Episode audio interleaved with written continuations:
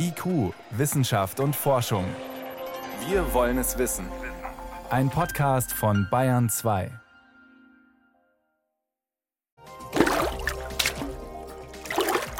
Die Pfützen der Gewitter von letzter Woche, die sind inzwischen getrocknet, aber trotzdem steckt da offenbar eine ganze Menge Leben drin, selbst wenn die ausgetrocknet sind. Wer sich da tummelt, mehr dazu gleich. Außerdem bei uns, wie geht's den Bienen zehn Jahre nach dem Verbot bestimmter Pflanzenschutzmittel? Auch das ist ein Thema, aber zuerst besuchen wir mal einen gefeierten Unternehmensgründer aus der Tech-Branche. Der war nämlich gestern zu Gast in Bayern. Stichwort Chat-GPT. Und wir fragen, ist der Hype um ihn gerechtfertigt? Wissenschaft auf Bayern 2 entdecken. Heute mit Stefan Geier. Knapp 30 Minuten hat es gedauert, dann waren alle Tickets weg. Tickets für eine Diskussionsrunde an der Technischen Universität München gestern. Normalerweise dauert sowas doch etwas länger, aber gestern, da saß Sam Altman auf der Bühne.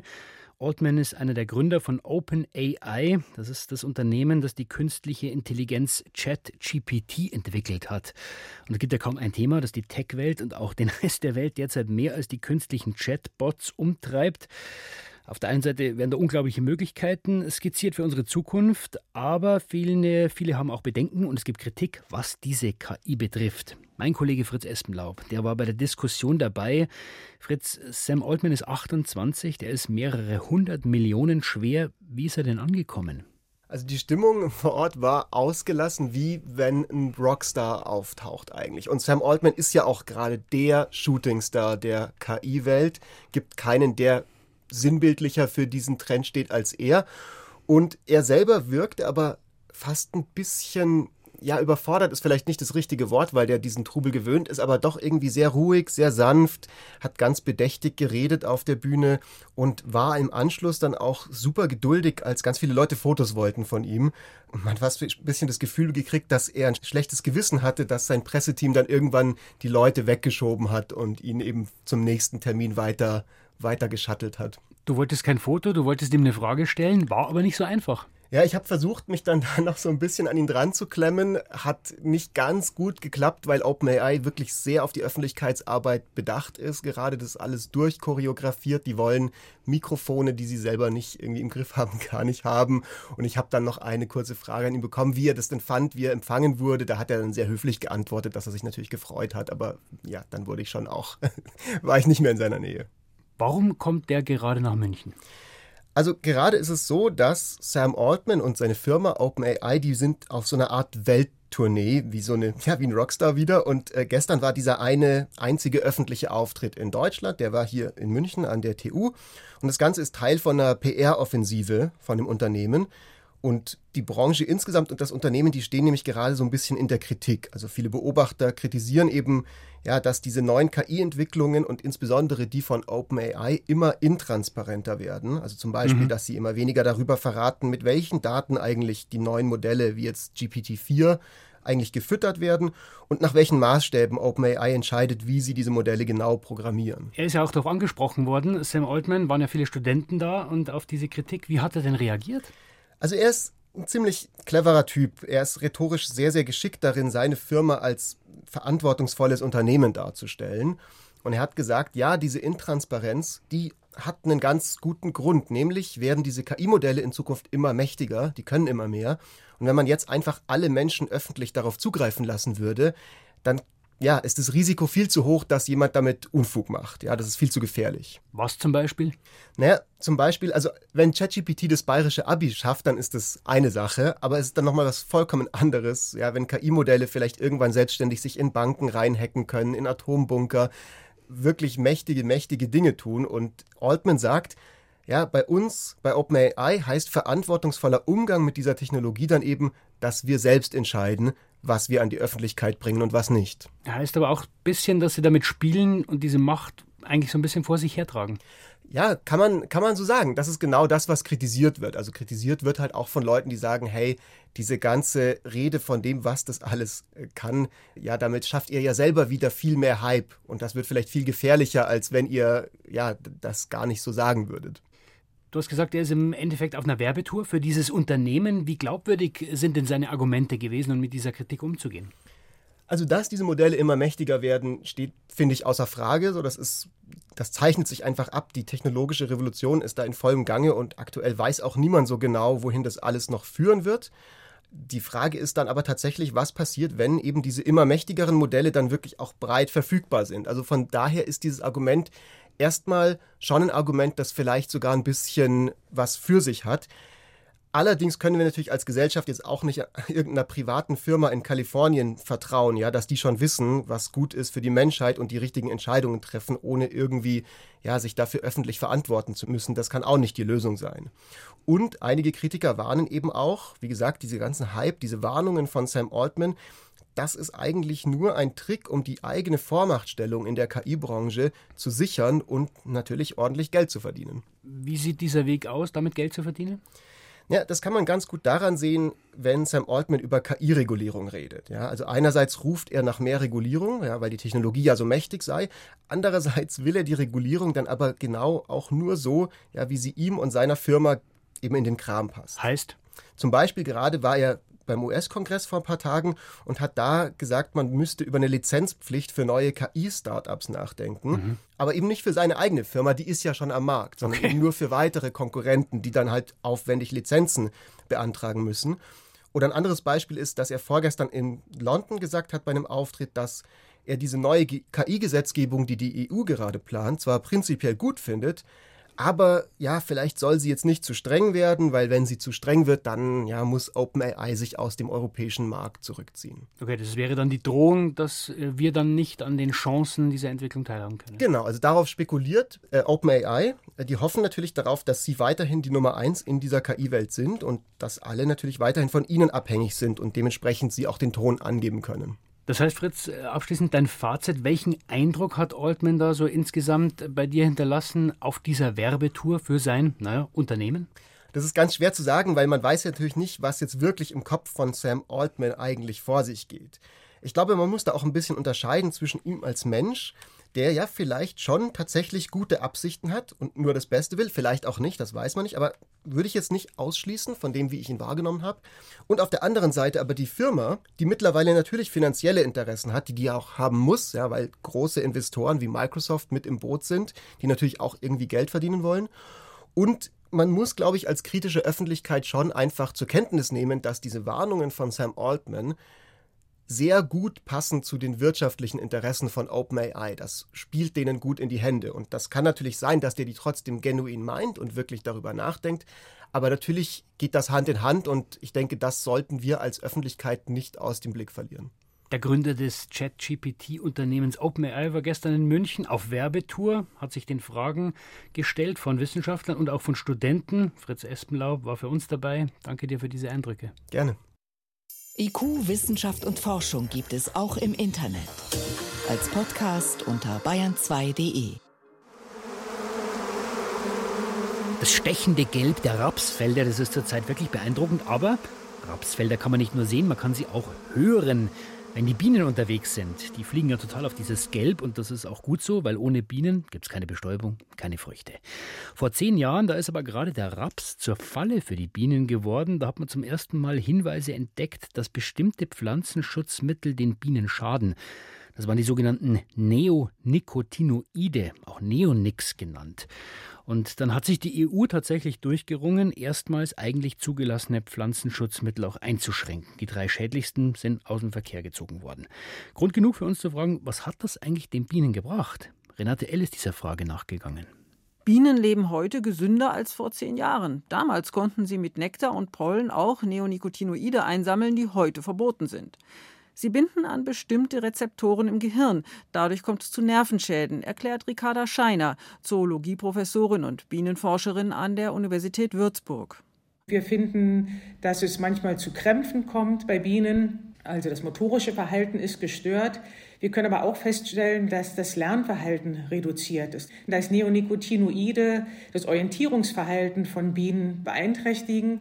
Das heißt, Bienen, die auf dem Sammelflug sind, finden den Weg nicht mehr in das Volk zurück, verenden auf der Strecke weil sie allein nicht überleben können.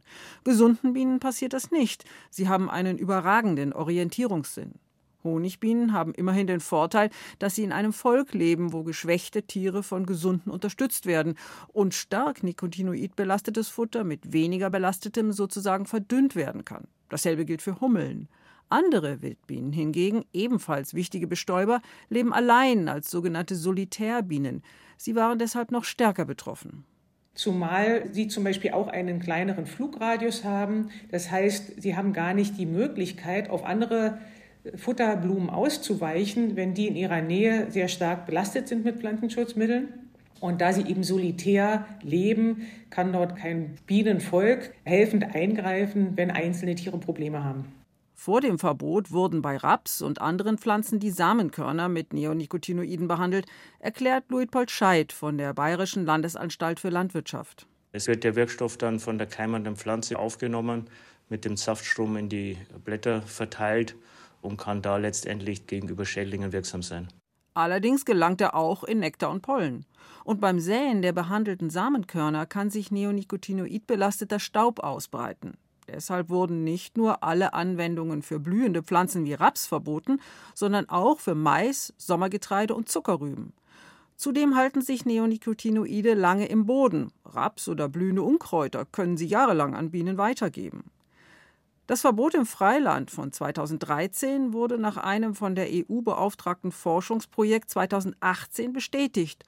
Und inzwischen ist für die drei Wirkstoffe, um die es damals ging, Clotianidin, Imidacloprid und Diamethoxam, die reguläre Zulassung abgelaufen.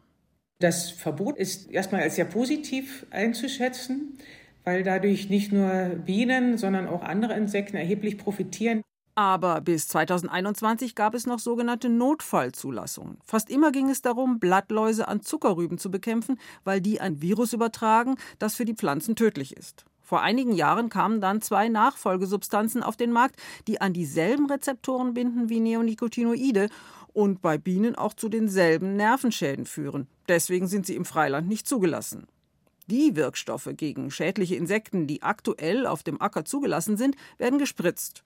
Und zwar erst, wenn die Pflanzen tatsächlich von Schädlingen befallen sind. Die Landwirte müssen das regelmäßig kontrollieren. Beim Raps-Erdfloh wird die Bekämpfung allerdings immer schwieriger, berichtet Luit Polscheid. Denn die einzige Wirkstoffgruppe dafür gibt es schon seit 30 Jahren. Wir haben erste Resistenzen, sodass die Wirksamkeit etwas eingeschränkt ist wobei wir es in Bayern letztendlich noch gut haben, denn aus Frankreich ist zu hören, dass sich da ein neuer Resistenzmechanismus entwickelt hat, der dafür sorgt, dass die Substanzen weitgehend unwirksam gegenüber dem Raps-Erdfloh sind. Und das ist natürlich dann eine negative Begleiterscheinung, wenn auf einmal Wirkstoffgruppen verboten werden. Neue kommen kaum nach, weil die Zulassungsregeln strenger geworden sind. Viele Landwirte setzen jetzt auf Acetamiprid, das auch schon seit fast 20 Jahren auf dem Markt ist. Es wird im Kartoffelbau eingesetzt, es wird im Raps eingesetzt, es soll auch zukünftig in Zuckerrüben eingesetzt werden, um da Blattläuse zu bekämpfen.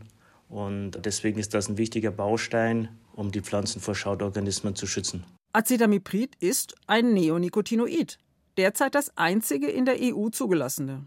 Das ist von der Wirkung her meiner Meinung nach nicht so giftig wie die anderen. Das zeigen jedenfalls unsere Experimente. Aber es ist natürlich auch schädlich. Und wenn so ein Neonicotinoid nicht unbedingt dazu führt, dass die Honigbiene starke Defizite im Verhalten zeigt, dann wissen wir aber noch gar nichts über die viel zarteren Wildbienen. Erklärt Ricarda Scheiner. Sie und andere Forschende werden das genau beobachten. Und hoffentlich auch, wie es den Bienen weiterhin geht, weil ohne die haben wir ein Problem. Vor zehn Jahren sind mehrere Pflanzenschutzmittel verboten worden, wie das die Bienen und Insekten, weit, Insekten weltweit weitergebracht hat. Das hat uns Renate L. erzählt. Bayern 2. Wissenschaft schnell erzählt. Das macht heute Veronika Bräse. Gerade hatten wir einen Tech-Newcomer. Jetzt geht es um einen der etablierten. Elon Musk heißt der. Der darf jetzt Computerchips fürs Gehirn an Menschen testen. Ja, die US-Gesundheitsbehörde FDA hat dem jetzt zugestimmt. Und das Unternehmen, sein Unternehmen Neuralink, das, das er dafür extra gegründet hat, das hat das heute auf Twitter verkündet. Und mit diesen Implantaten sollen Gedanken direkt mit Computern kommunizieren. Das geht ja bislang noch nicht. Also es geht noch nicht, aber beim Affen hat es schon geklappt. Denen hat man münzgroße Computerchips ins Gehirn eingepflanzt. Die Tiere sollten dann einfache Videospiele spielen und einen Cursor auf dem Bildschirm bewegen. Mhm. Also das klappt und Musks Firma will Nervenkrankheiten heilen damit und gelähmten Menschen das Gehen irgendwann ermöglichen. Es gibt auch schon Arbeiten, da will man versuchen, Chips für die Augen zu entwickeln, um das Sehvermögen wiederherzustellen.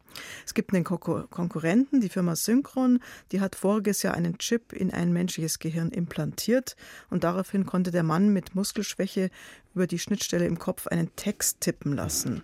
Also bekannt sind solche Ansätze auch schon bei Parkinson-Patienten, die eine tiefe Hirnstimulation bekommen, damit sie nicht so stark zittern. Dafür werden Elektroden ins Gehirn eingepflanzt. Ja, da gibt es also viele Ansätze. Jetzt zu was ganz anderem, nämlich Architektinnen und Architekten können von Termiten lernen. Weil die so gigantische Bauten machen. Genau, die Termiten, die schauen aus wie so kleine Ameisen, die bilden ihre Wohntürme aus Erde, zerkauten Pflanzen, Kot und Speichel. Und diese Mischung, die ist ganz schön stabil. Mhm. Und oben sind diese Türme offen und nach innen mit einem ausgeklügelten Lüftungssystem verbunden. Und von oben fließt dann frische Luft in den Bau und verzweigt sich dann in ein dichtes, so ein gitterartiges Netzwerk aus Tunneln, in denen immer so ein leichter Luftzug messbar ist.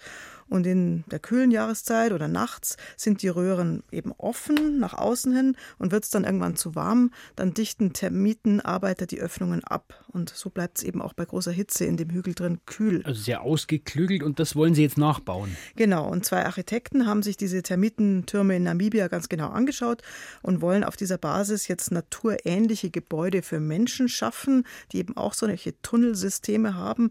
Die Luft in diesen Röhren, die kommt bei, ja, bei den Termiten durch Konzentrationsunterschiede ins Fließen und der feine Wind sorgt dann für Kühle. Und genauso wie beim, bei den Termiten soll auch unser Turm dann ohne Klimaanlage auskommen. Zum Schluss, wir bleiben nochmal im Tierreich. Es geht um kuschelige Erdhörnchen, die in der Arktis leben und zwar, die haben, ja, die haben ein Problem mit dem Klimawandel. Die verpassen sich nämlich bei der Paarung im Frühling. Okay. Es ist nämlich so, der Boden, der taut jetzt, also wegen des Klimawandels, etwa zehn Tage früher auf als sonst. Und die Weibchen reagieren so, dass sie dann aufwachen und ja, die wollen sich dann paaren. Aber die Männchen, die passen sich nicht an diese veränderten Bedingungen an und die schlafen einfach weiter. Und bis die dann aufwachen, finden sie kein Weibchen mehr, das sich paaren will. Klingt jetzt nicht so optimal. Ja, das ist nicht ideal, weil die sind nur für einen kurzen Zeitraum paarungsbereit. Und wenn die Männchen das verpassen, tja, dann haben sie irgendwie Pech gehabt. Das kann insgesamt das Überleben der Erdhörnchen gefährden, wenn sie sich bei der Paarung verpassen. Aber dadurch, dass jetzt wärmer wärmer wird, erfrieren im Winter weniger Tiere und das mag vielleicht auch wieder einiges ausgleichen. Trotzdem zum richtigen Zeitpunkt aufwachen kann sich lohnen. Vielen Dank, Veronika Bräse, für die Meldungen.